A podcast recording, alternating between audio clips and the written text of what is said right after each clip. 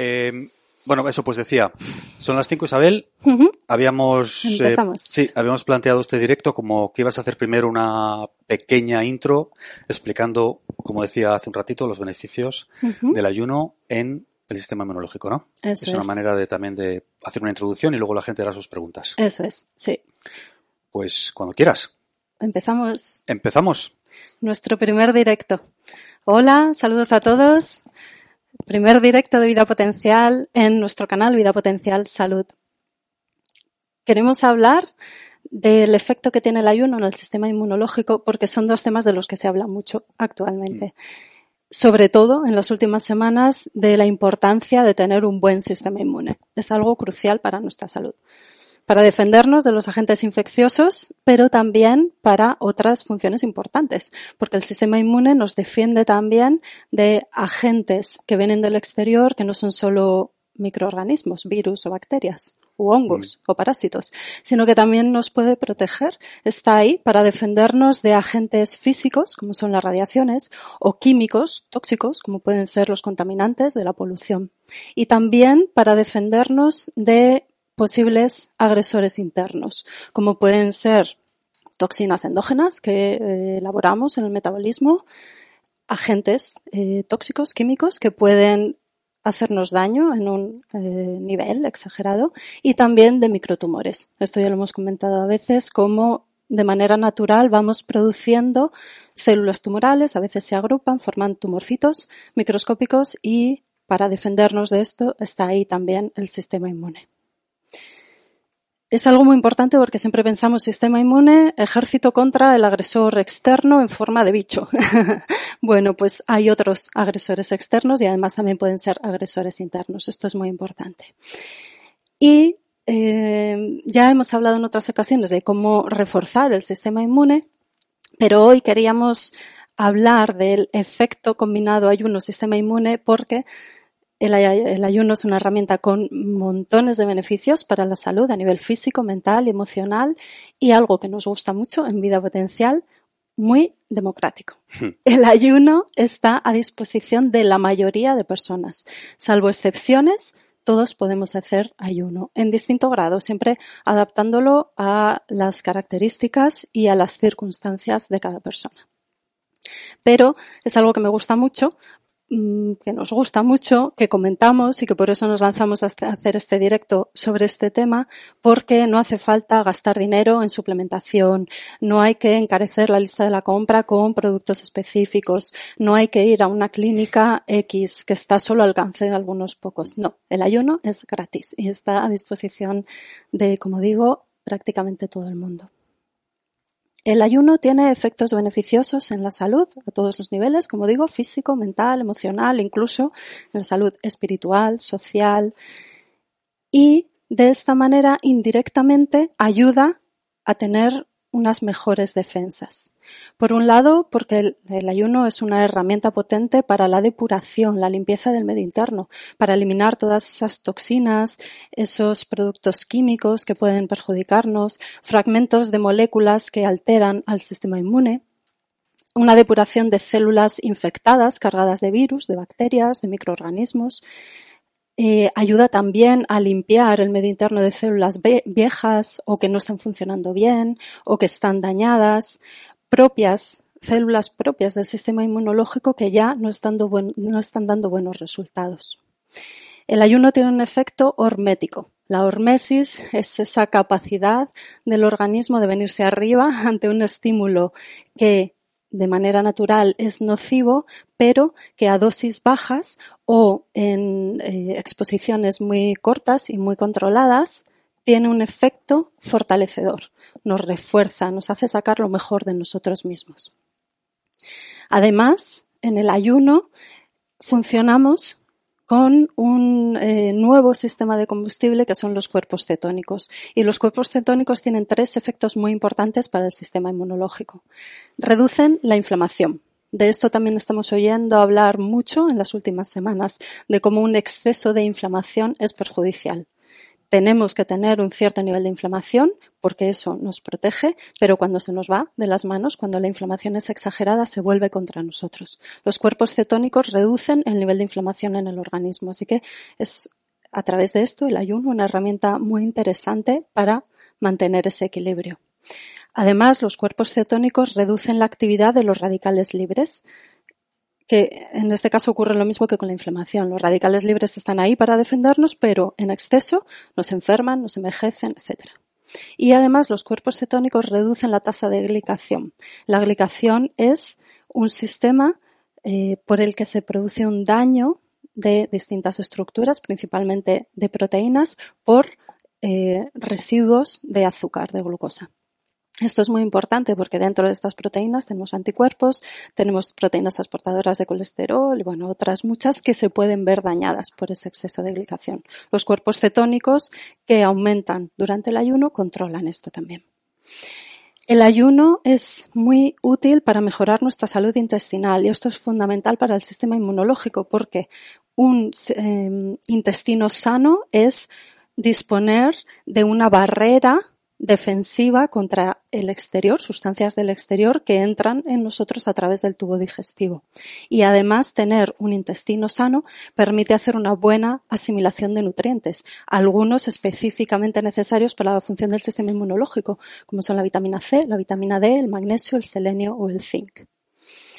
La quema de grasas del ayuno no es solo una cuestión estética, en la grasa se acumulan toxinas, así que si nos liberamos de grasa de más, vamos a hacer una limpieza de toxinas que se quedan ahí adheridas. Y además, esto es muy interesante, la vitamina D es una vitamina soluble en grasa, es decir, que se une, está cómoda en la grasa. Cuando tenemos un exceso de depósitos de grasa, se retiene vitamina D. De manera que la quema de grasa que tiene lugar con el ayuno es una manera muy interesante, muy bonita, de contar con más vitamina D disponible.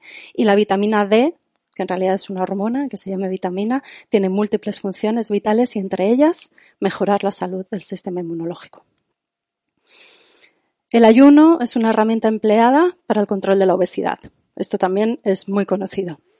Y la obesidad, no solo por el aumento de grasa, sino por sí misma, la obesidad asocia una depresión, una baja actividad del sistema inmunológico. Estamos oyendo también en estas semanas como personas de riesgo a, mm, bueno, la pandemia mundial que estamos viviendo son personas con obesidad.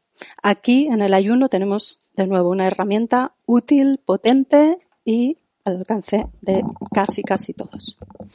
Y por último, el, beneficio que hace el ayuno indirectamente sobre el sistema inmune tiene que ver con la llamada psiconeuroendocrino inmunología, la PNI, en la que lo que pensamos, la psique, a través del sistema nervioso, influye en el sistema eh, inmunológico mediante señales químicas del sistema hormonal aunque antiguamente, clásicamente, se veía cada uno de nuestros órganos y de nuestras funciones como compartimentos estancos separados que bueno a veces conectaban pero no tenían mucha relación entre sí. No la psiconeuroinmunología muestra de una manera preciosa cómo el sistema inmune junto el sistema nervioso y el endocrino forma una red única de actuación. El sistema inmunológico se va a ver afectado directamente por el ayuno. Y para entenderlo bien, quiero introducir o nada, explicar muy brevemente cómo nos defendemos ante agresores externos o internos. Hay una primera línea de defensa que son las barreras físicas, químicas y biológicas. La piel, las mucosas, tener una buena mucosa oral, la mucosa de todo el tubo digestivo, la conjuntiva de los ojos, también se ha hablado en estas semanas mucho de esto, de cómo puede entrar un agente infeccioso, un virus, a través de los ojos, pues porque la conjuntiva es un sistema de protección, una barrera física ante esto. Y también una barrera química por el pH específico y por la lágrima, igual que la saliva, las mucosidades, la secreción vaginal, eh, los jugos gástricos y contamos también con barreras biológicas, la microbiota, la flora intestinal, la flora cutánea, la flora de todas nuestras, nuestras cavidades corporales, todo eso son una primera línea de defensa, todo un ejército que está ahí para protegernos, infraestructura y personajes que nos defienden. Hay un segundo paso en este sistema de defensa que es la inmunidad innata. Aquí ya esto eh, encontramos al sistema inmunológico directamente implicado. Y es esa inmunidad natural con la que, que desarrollamos en las primeras etapas de nuestro desarrollo y que permite una respuesta muy rápida, inespecífica, vaga, no muy atinada, pero muy rápida, inmediata. Por ejemplo, aquí tenemos la fiebre.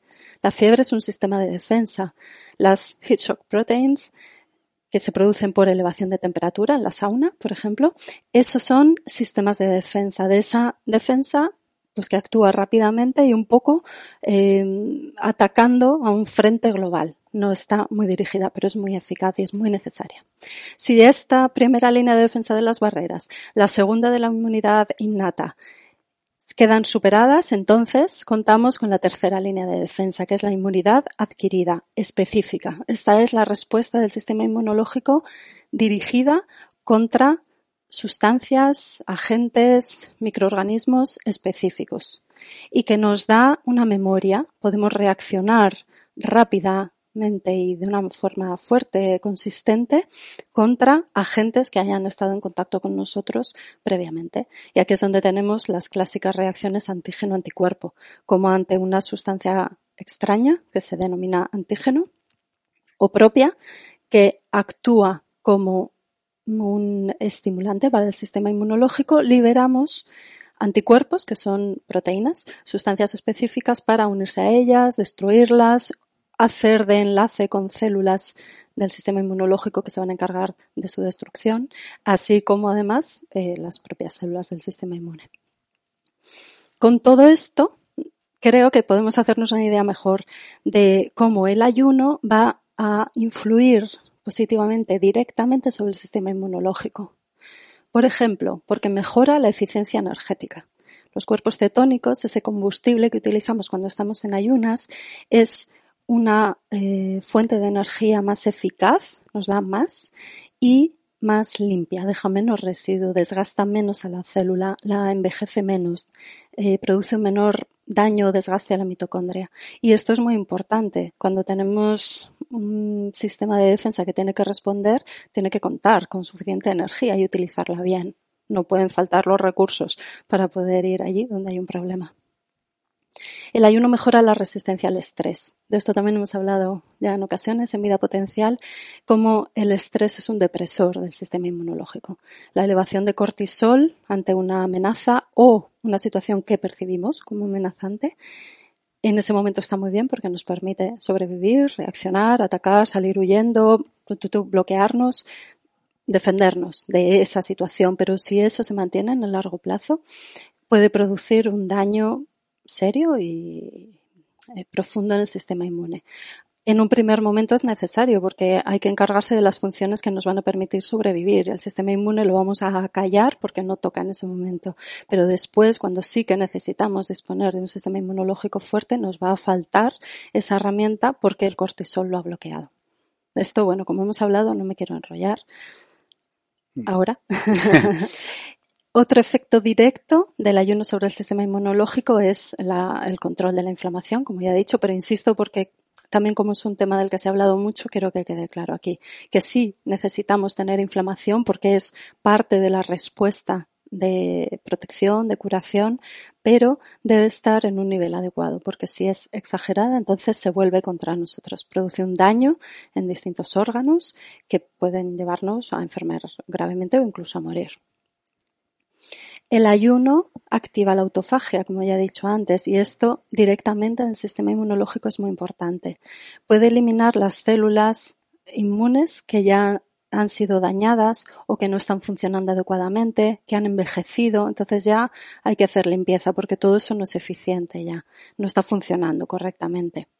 También células infectadas. Esto es muy importante porque a través de la autofagia podemos reducir la carga vírica o bacteriana al eliminar al limpiar, al depurarnos de células que han captado virus o bacterias u otros microorganismos. Es como si fueran caballitos de Troya cargados con potenciales em, peligros para nosotros, amenazas, y lo que hacemos es no eliminar al virus en sí, sino eliminar al caballito de Troya que va cargado de esos virus. Eso lo hace la autofagia. Y como hemos dicho antes también, la autofagia barre microtumores. Y el cáncer, bueno, es una enfermedad muy prevalente hoy en día, que produce mucho sufrimiento y que preocupa a muchas personas. En la autofagia, en el ayuno, tenemos aquí una herramienta muy interesante. Y por último, el ayuno, específicamente sobre el sistema inmune, hace una regulación de su función. Hablamos casi siempre de inmunodepresión, de un sistema inmunológico deprimido, mm, débil, que no está funcionando eh, con toda la fuerza que necesita, que hay que reforzar las defensas. Pero es que es muy importante que hay otras enfermedades del sistema inmune que tienen que ver con otros mecanismos, que son la hipersensibilidad, la hiperreactividad, que es lo que ocurre en las alergias, las atopias, mm, estas reacciones exageradas del sistema inmunológico y las enfermedades autoinmunes, también muy frecuentes hoy en día. Hay decenas de enfermedades autoinmunes de, pues, desde la tiroiditis de Hashimoto, el vitíligo, enfermedad inflamatoria intestinal, la diabetes tipo 1, enfermedad autoinmune, eh, artritis reumatoide, psoriasis, bueno, y así, decenas. Y es muy importante tener claro que a través del ayuno vamos a reforzar defensas, pero también podemos mitigar las reacciones de hipersensibilidad y equilibrar un sistema inmune que, ataca al propio organismo, porque refuerza las barreras, porque ayuda a depurar, entonces vamos a eliminar tóxicos o moléculas que hiperestimulan al sistema inmune o que lo confunden y hace que ataque que vuelva el ataque contra nosotros mismos, contra nuestras propias estructuras, porque eh, se produce un sistema de reacción cruzada en la que confunde lo propio con lo ajeno y peligroso y porque modula la inflamación de nuevo una reacción exagerada del sistema inmunológico por hiperreactividad o por enfermedad autoinmune se caracteriza por una inflamación exagerada. Y, como he dicho, el mitigar esas reacciones cruzadas al eliminar ruido. Me gusta mucho hacer esta comparación de una enfermedad autoinmune que normalmente se trata callando el sistema inmune, dando sustancias que deprimen, que cortan la respuesta inmunológica. Creo que es más interesante verlo como una radio que hay que sintonizar bien, colocarlo en el punto adecuado en el que podemos oír la señal sin interferencia y ahí subir o bajar el volumen. Pero lo importante es sintonizar bien la radio, que es el sistema inmunológico. Todo esto y mucho más hace el ayuno, directa o indirectamente, en el sistema inmunológico, pero creo que, bueno, con esta introducción, con esta explicación, creo, espero que haya una idea más clara, ¿no? De cómo podemos utilizar el ayuno para protegernos, especialmente en estos días en los que mm, bueno, hay un protagonista ajeno a nosotros que está acaparando toda la atención, que es el coronavirus actual. Y, y, qué podemos hacer y por qué podemos utilizar el ayuno en nuestro beneficio en estos momentos. Bueno, pues si te parece, Isabel, que la gente está dejando un montón de preguntas después de esa intro. Eh, hay un montón de preguntas. Yo no pensé que iba a haber tantas, pero veo que hay mucho interés. hay mucho interés. Si te parece, mira, voy a empezar por una que he visto ahora, que luego voy a volver al principio y voy a intentar ir por orden, pero como está, eh, es una pregunta relacionada con la autofagia, ¿no? Eh, Silvia Carvel, que ¿cuándo empieza la autofagia? ¿A partir de hmm. cuántas horas, supongo que quiere decir? Silvia Carvel. Sí, eh, no está claro. Se está investigando mucho en autofagia todavía. Y este, esta es una pregunta que nos hacemos muchas personas y a la que todavía no tenemos respuesta. Parece que a partir de 12 horas de ayuno ya se comienza la autofagia y que no es algo on-off. Parece que se va activando ya a partir de esas horas y porque antiguamente sí que se decía que, era a partir de 24 horas o de ayunos ya más largos. Lo que se ha visto es que ya a partir de 12 horas se empieza a activar la autofagia. Pero, insisto, es algo que todavía está en estudio, así que pues quizá en un futuro sepamos algo nuevo. Eh, otra persona que me va a perdonar, pero no he apuntado el nombre, está por abajo ya, pero que me pareció interesante, que realmente cuándo se empieza a considerar un ayuno largo y cuándo un ayuno deja de ser ayuno intermitente. Bueno, son dos cosas diferentes. El ayuno, según su duración, se clasifica en corto, medio y largo.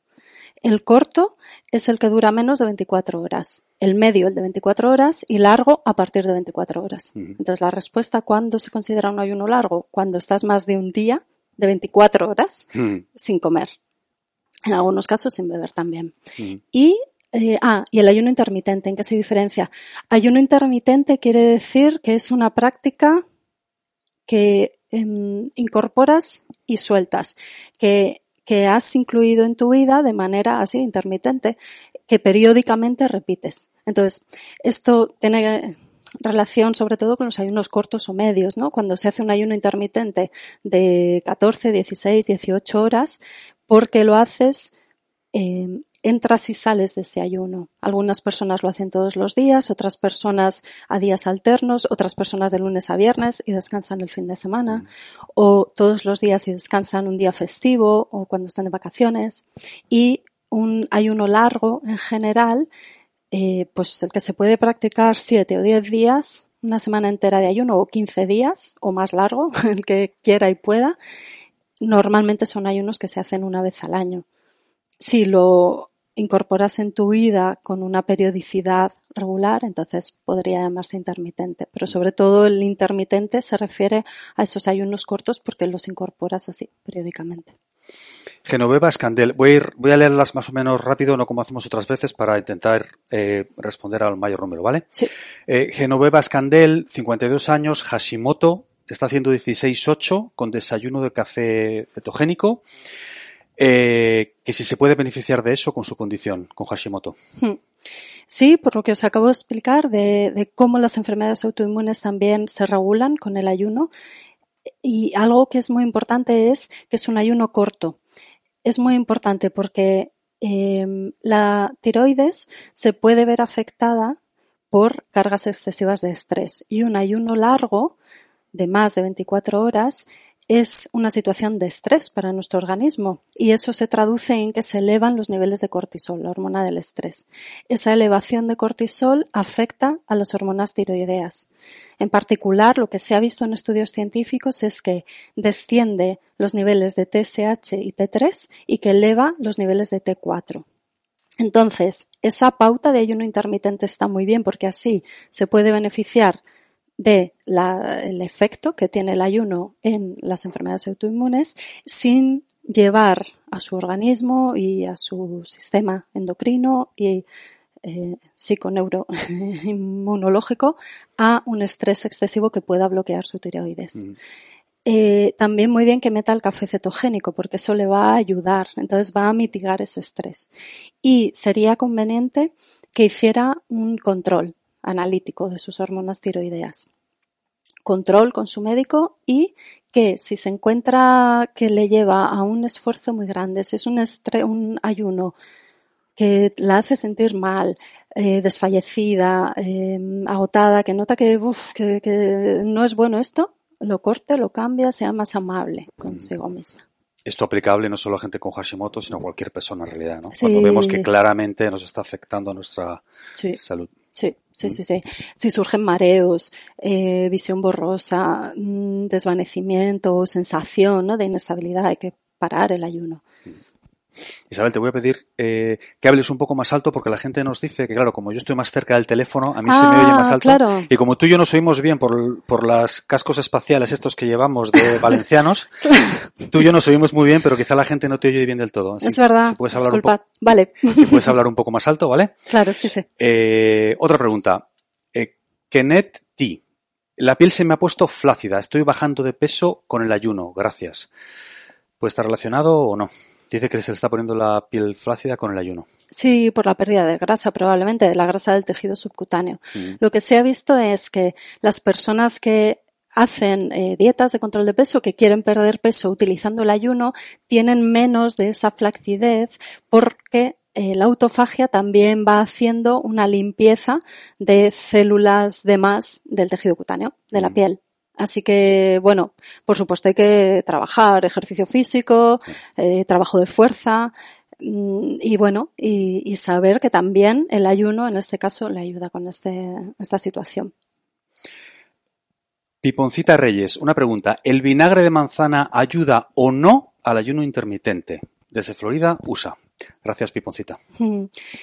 Eh, sí ayuda porque el, el vinagre de manzana es un excelente probiótico. Ayuda a curar nuestra, a cuidar, a potenciar nuestra salud intestinal y a cuidar nuestra microbiota.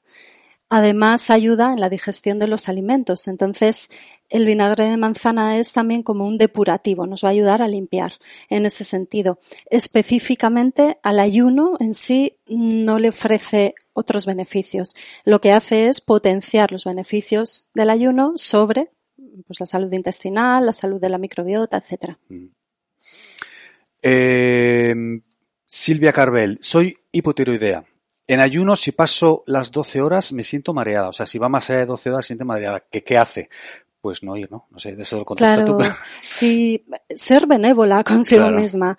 Eh, no se trata de una carrera, una competición, no hay que hacer más ayuno que otros, hay que hacer el ayuno que nos va bien a nosotros.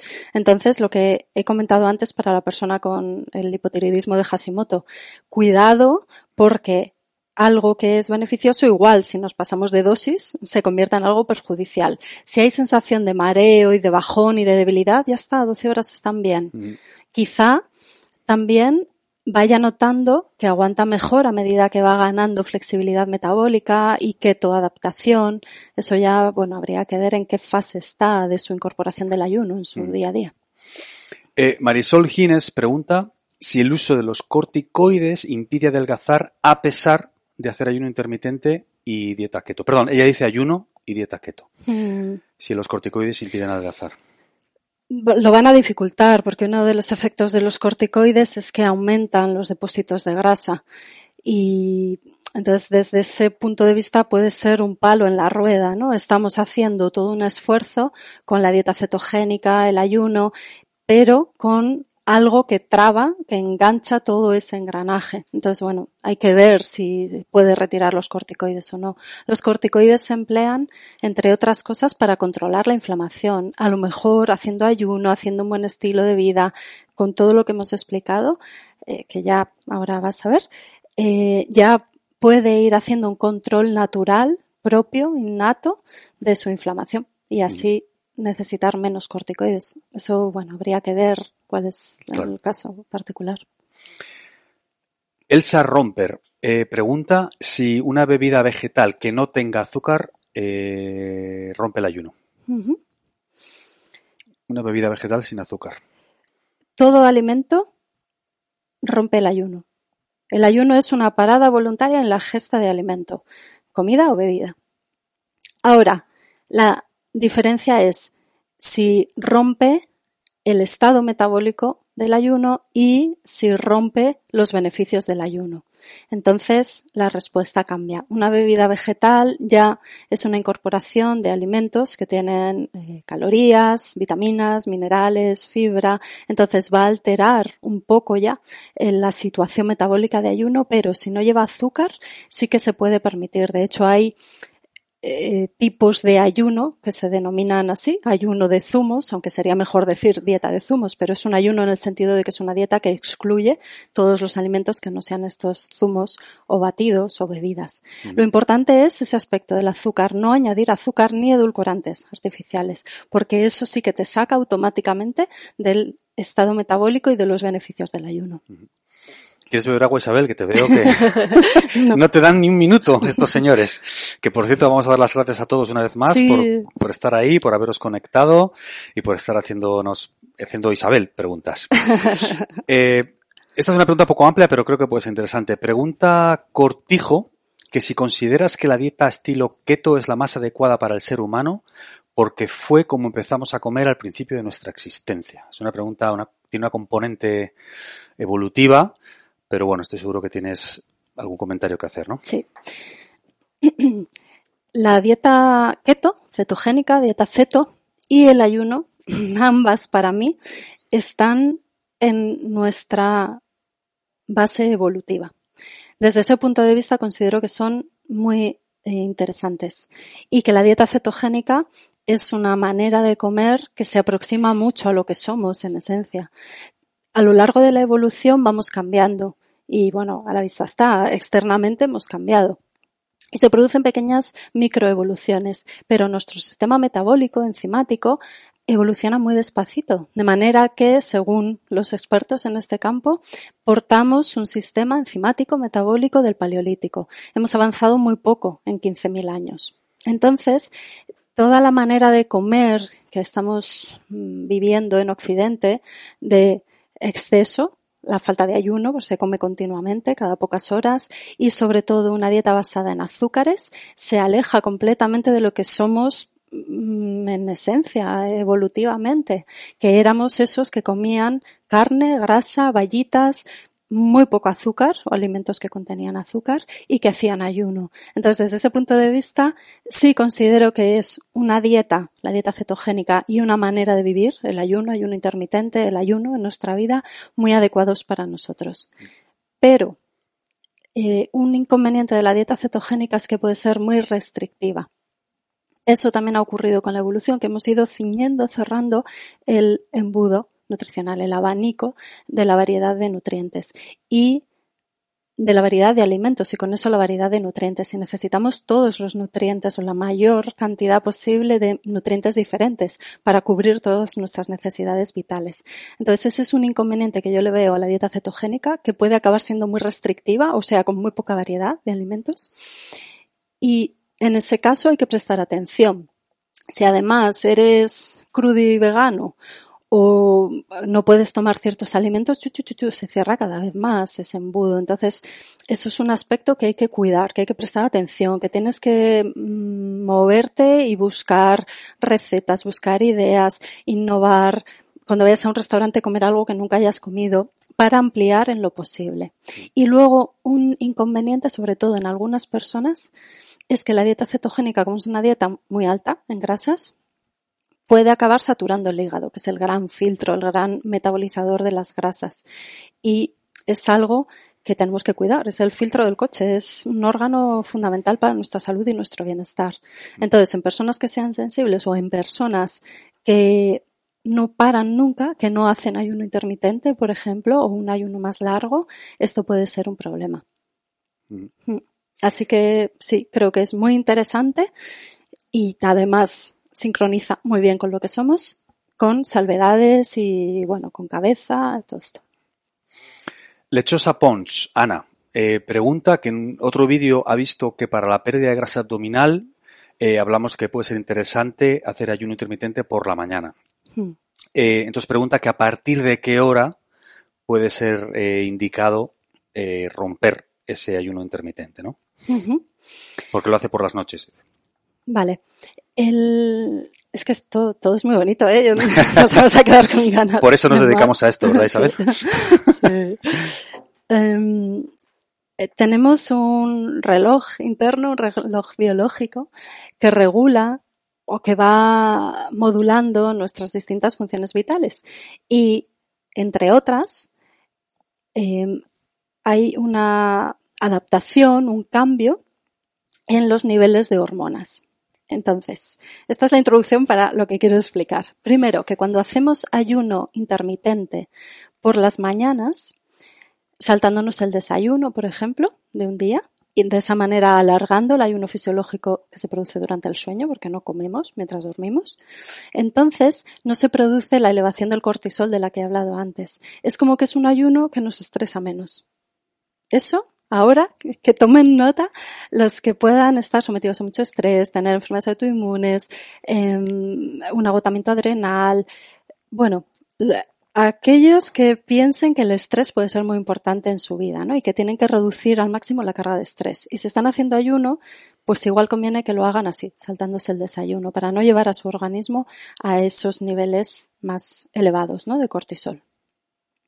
Por otra parte, el ritmo biológico de la insulina, la hormona encargada de introducir la glucosa en las células para que se pueda utilizar y encargada de guardar, porque es la señal mm, que nos dice que tenemos que no gastar, guardar y empaquetar todo el extra de alimento en forma de grasa. La insulina responde de una manera más exagerada cuando comemos por la noche a las 8 de la tarde. Entonces, la obesidad abdominal está asociada con niveles más altos de insulina. Entonces, para estas personas es más interesante que ese ayuno sea por la noche, ¿vale? Saltándose la cena. Lo que ocurre es que la grelina, la hormona del hambre, en su ritmo circadiano, tiene un pico muy acusado a las 8 de la tarde coincide el pico de grelina diciendo que me muero de hambre con el pico de insulina que dice hay que guardar, hay que guardar. Entonces, necesitamos comer porque la grelina, la grelina nos lo está pidiendo a gritos, pero necesitamos comer con mucho control porque si no la insulina, y sobre todo las personas que sean sensibles a esto o que tengan ya unos kilos de más, un exceso de grasa, eh, grasa a nivel abdominal, entonces se va a guardar todo. Entonces hay que hacer el juego con esto. ¿Qué es lo mejor?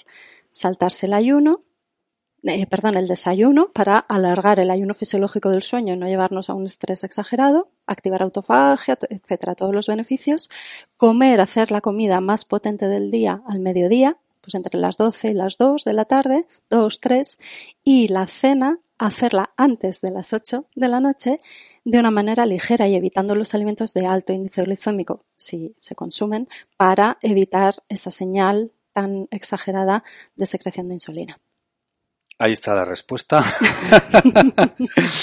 ahí lo dejo. Ahí lo dejas. Em, pregunta eh, Graciela del Pezo. Buenas tardes de Barcelona. Si no tienes ninguna patología, ¿podrías hacerlo cada día? Sí. Sí. Ya está, ¿no? ¿No tienes nada más que decir? Sí, no, sí tengo cosas que decir. Bueno. Si no tienes patología, si lo llevas bien, si haces ayuno todos los días, si te notas que te estás cayendo por los rincones, no, tienes que parar. O si lo haces todos los días, pero hay un día que te sientes fatal con el ayuno, tienes que parar. Hay que escucharse. Nadie sabe más de uno mismo que uno mismo. Y eso tiene que estar por encima de todo. Y luego hay algunas excepciones. Puede que no haya ninguna enfermedad, pero no deben hacer ayuno las personas con muy bajo peso y muy bajo porcentaje de grasa no deberían hacer ayuno. No deben hacer ayuno las mujeres embarazadas o las mujeres que están dando el pecho. Y no deben hacer ayuno los niños o los adolescentes que están en un periodo de crecimiento. Entonces pueden ser personas sanas a las que no les conviene el ayuno y menos todos los días. Eh, pregunta Sony PS, ¿cómo conseguir con el ayuno prolongado no llegar a la fatiga adrenal? Uf. Mm. Muy buena. Eh, pues, de nuevo, escuchándose quizá. Y, y, liberando la carga de estrés. La fatiga adrenal es un agotamiento de las glándulas suprarrenales por un estrés excesivo o crónico, o sea, o muy intenso en un momento dado, por ejemplo, porque se nos ha puesto enfermo muy grave un familiar al que adoramos y encima vamos a cuidarle y tenemos todo ese disgusto y todo ese sobreesfuerzo físico y, y es un estrés tremendo. O un estrés intenso o moderado muy prolongado. Tenemos un puesto de trabajo que nos exige cada día durante años darlo todo y, no podemos más. Entonces, vale, sí, sobrevivimos porque estamos diseñados para sobrevivir, pero a costa de nuestras suprarrenales. Mm. Entonces, eh, como he dicho antes, el ayuno es una forma de estrés. Está muy bien, nos da muchos beneficios y es una forma de estrés. Entonces, si ya hay una gran carga de estrés que nos puede llevar a fatiga adrenal, yo no recomendaría hacer un ayuno o si acaso hacerlo puntualmente, intermitente, unas pocas horas y no todos los días, ser muy amables, porque es que si no vas a acabar ya fundiendo del todo, desbordando tus glándulas suprarrenales, porque estás haciendo una secreción de cortisol continua y elevada por todo ese estrés que estás teniendo y además una descarga extra de cortisol por el ayuno más prolongado, más todavía, pero entonces, ¿cómo hacer ayuno todos los días para evitar eh, fatiga adrenal? Pues liberando del platillo del estrés todo aquello que puedas. Tareas, reuniones, em, eh, trabajos que aceptas y ves que es que te van a desbordar. Y también la manera de afrontarlo, porque no es solo lo que nos pasa, sino qué hacemos con lo que nos pasa. A veces nos estresamos porque no manejamos las cosas de otra manera, pues hacer un aprendizaje por ahí, meditar, parar, tener un hobby, disfrutar, escuchar música tranquila, descansar, dormir. Beatriz Valle, pregunta Isabel, un clásico es esta pregunta, que si los suplementos como el magnesio, colágeno, vitaminas rompen el ayuno. Mm. Por cierto, dice que somos geniales. Muchísimas gracias, Beatriz. Gracias. ¿Rompe el ayuno los tomar magnesio y hmm. suplementos? Pues mm, literalmente, como no estamos metiendo un alimento en forma de comida o de bebida, no salimos del ayuno, ¿no? Pero como nuestro organismo lo que detecta no es un filete, sino un aporte de aminoácidos y de vitaminas y de minerales, pues cuando estamos tomando suplementos, nuestro organismo detecta que hay un aporte de nutrientes y por tanto, como que no estamos en ayunas. Esto es a un nivel muy sutil, ya muy, muy profundo. Entonces, se pueden seguir tomando suplementos en el ayuno, durante el ayuno porque no te van a sacar del estado metabólico de funcionar con cuerpos cetónicos, no van a cortar la autofagia, no van a interrumpir todos los beneficios a nivel físico, mental y emocional del ayuno. Eh, solo explico eso para que se sepa que a un nivel ya muy profundo sí el organismo está detectando que hay un aporte, pero no altera la función metabólica. Y luego hay que tener cuidado porque algunos suplementos pueden sentar mal en ayunas. Por ejemplo, el magnesio que ha, mencionado. Mm. Hay personas a las que el magnesio eh, por vía oral puede favorecer el desarrollo de diarrea cuando se toman ayunas. Entonces, mm. ahí habrá que hacer de nuevo pues una valoración de si lo tomo o no lo tomo porque me va a sentar peor, me espero cuando no estén ayunas. Y luego también otro aspecto que quería destacar es... Ay, se me ha ido. Em, Muchas cosas tienes en la... Ah, sí. que también puede que sea necesario meter algún suplemento durante el ayuno. sobre todo un suplemento de minerales. Puede ser necesario. Entonces, eso también para tener ahí en cuenta. Bueno. Eh, Mari González pregunta que cuántas horas de ayuno hacer si tuvo un cáncer de seno y cuántas veces por semana. Mm. Bueno, ahí va a depender de otras eh, circunstancias más que del antecedente del cáncer. Va a ser muy interesante el ayuno en este caso para fortalecer toda esa labor de autofagia y de protección si ya está bien, físicamente está bien, tiene un peso adecuado, una buena composición corporal, reserva de grasas, mm, un buen estado de salud, de vitalidad, no hay una contraindicación para hacer ayuno más largo o más corto, no hay problema. Sí es importante en personas con cáncer que el ayuno les puede ayudar. El ayuno es una herramienta muy interesante para el tratamiento del cáncer como complemento a los tratamientos porque bueno, por un lado se ha demostrado cómo el ayuno ayuda a controlar, detiene o incluso hace regresar, ir para atrás el crecimiento tumoral. Esto es como alucinante para la medicina. Por otra parte, se ha visto que el ayuno puede reducir los efectos secundarios de los tratamientos convencionales del cáncer, de la quimio y la radioterapia, y también puede ayudar a mejorar la eficacia de los tratamientos. Entonces, para una persona con cáncer podría ser interesante y muy interesante hacer ayuno con supervisión médica. Esto es importantísimo. Y hay una contraindicación muy, muy, muy importante para las personas con cáncer con respecto al ayuno, que es el estado de caquexia, que es un estado de delgadez extrema porque el cáncer nos consume por dentro, literalmente, y en estos casos no se debe hacer ayuno, porque mm, los beneficios que te puede aportar no compensan el riesgo mortal incluso de consumirte todavía más, porque estás en un estado de desnutrición muy grave. Eh, pregunta Gonzalo Álava eh, si puede hacer ayuno cuando se han tenido ataques de gota y ácido úrico elevado. Hmm. Sí, habría que ver su caso, por supuesto, como el de siempre. ¿eh? Aquí también lo hemos dicho muchas veces y, yo no me canso de insistir en esto. Damos recomendaciones generales, hablamos de todo esto, lo que en general a todos nos puede ir bien, pero siempre hay que personalizar todo. El ayuno eleva los niveles de ácido úrico. Entonces, aparentemente podría parecer que es una contraindicación para quien tenga gota o haya tenido o tenga niveles de ácido úrico elevados. Pero lo que se ha visto en los estudios científicos es que aunque eleva los niveles de ácido mm. úrico, porque el ayuno reduce la eliminación de ácido úrico a través de la orina. Sin embargo, aunque se eleven los niveles de ácido úrico en sangre, no favorece el desarrollo de ataques de gota. Las personas que hacen ayuno, esto se ha visto en personas obesas, que tienen una tendencia a gota o a ácido úrico elevado, sí elevan sus niveles, pero ninguno reporta clínica, síntomas ni cuadros eh, clínicos evidentes de gota. Pregunta Eva Noir. Eh, a veces con el ayuno intermitente me suena la tripa. No es que tenga hambre, eh, es que el agua o el té que he tomado se mueven mucho. A veces eh, lo que luego, no entiendo muy bien, bebo y se produce diarrea. Básicamente que le produce diarrea que como lo evita, ¿no? y los ruidos. Y los ruidos. Pues eh, los ruidos se producen porque nuestras tripas, nuestro estómago y nuestro intestino tienen eh, movimientos, hacen contracciones para impulsar el bolo alimenticio, la comida. Y cuando estamos en ayunas también siguen teniendo contracciones con dos funciones. Una es la de limpiar, porque es una manera de ir haciendo avanzar residuos, restos que puedan quedar o jugos digestivos. Y tienen también una misión de avisar de que tenemos hambre. Se producen contracciones en la pared del intestino por hambre. Em, en el caso que él cuenta de que al beber líquido luego tiene diarrea, pues probablemente se deba a esta labor de limpieza del aparato digestivo que tiene el ayuno. Mm. Es una manera de ir depurando.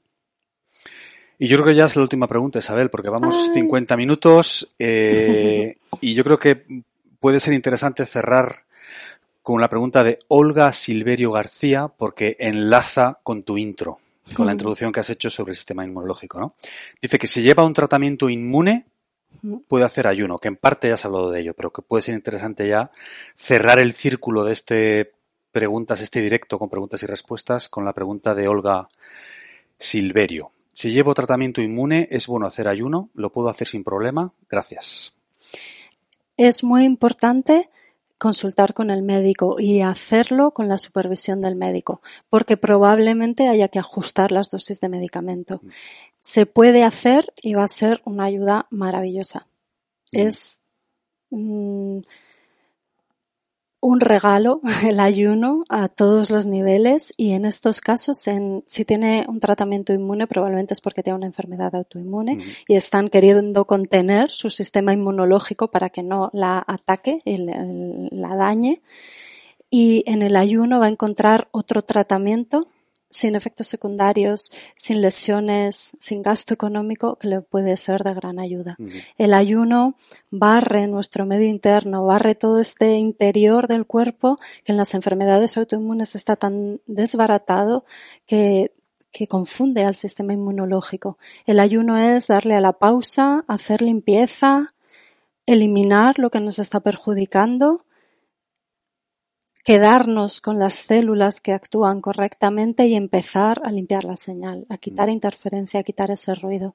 Así que creo que puede ser una herramienta muy útil. Habrá que contar con el médico, que haya una buena supervisión y un ajuste de la medicación. Y de nuevo, aquí puede haber medicamentos que en ayunas sienten mal. Eh, a nivel digestivo y den pues pesadez, dolor, ardor, bueno, pues en ese caso habrá que ver si hay que dejarlos, si hay que tomarlos con un poquito de alimento, con, bueno, algo que se tolere, mm. y qué tipo de ayuno, de nuevo, eh, no sé, un ayuno que le lleve a un estrés excesivo que pueda perjudicar al sistema inmune. Mm. Utilizarlo como una herramienta maravillosa de una manera amable, benévola y para todo el beneficio. Venga, muy rápido, Isabel, dos minutos. en dos minutos, Adrián Cortijo pregunta si recomiendas hacer un ayuno largo de dos, tres días para autofagia, regeneración celular, limpieza. Y si es así, ¿cada cuánto tiempo hacerlo? Que también lo has dicho, pero no, ya también puede ser interesante cerrar con esto. Muchas gracias, Isabel y Jesús. Gracias, Adrián. Sí, los ayunos largos son muy interesantes. se pueden hacer estos de dos, tres días, bueno, como cuatro veces al año con los cambios de estación. Es muy interesante. También tenemos esa mm, sincronización con el medio en el que vivimos, con el medio natural, con lo que somos.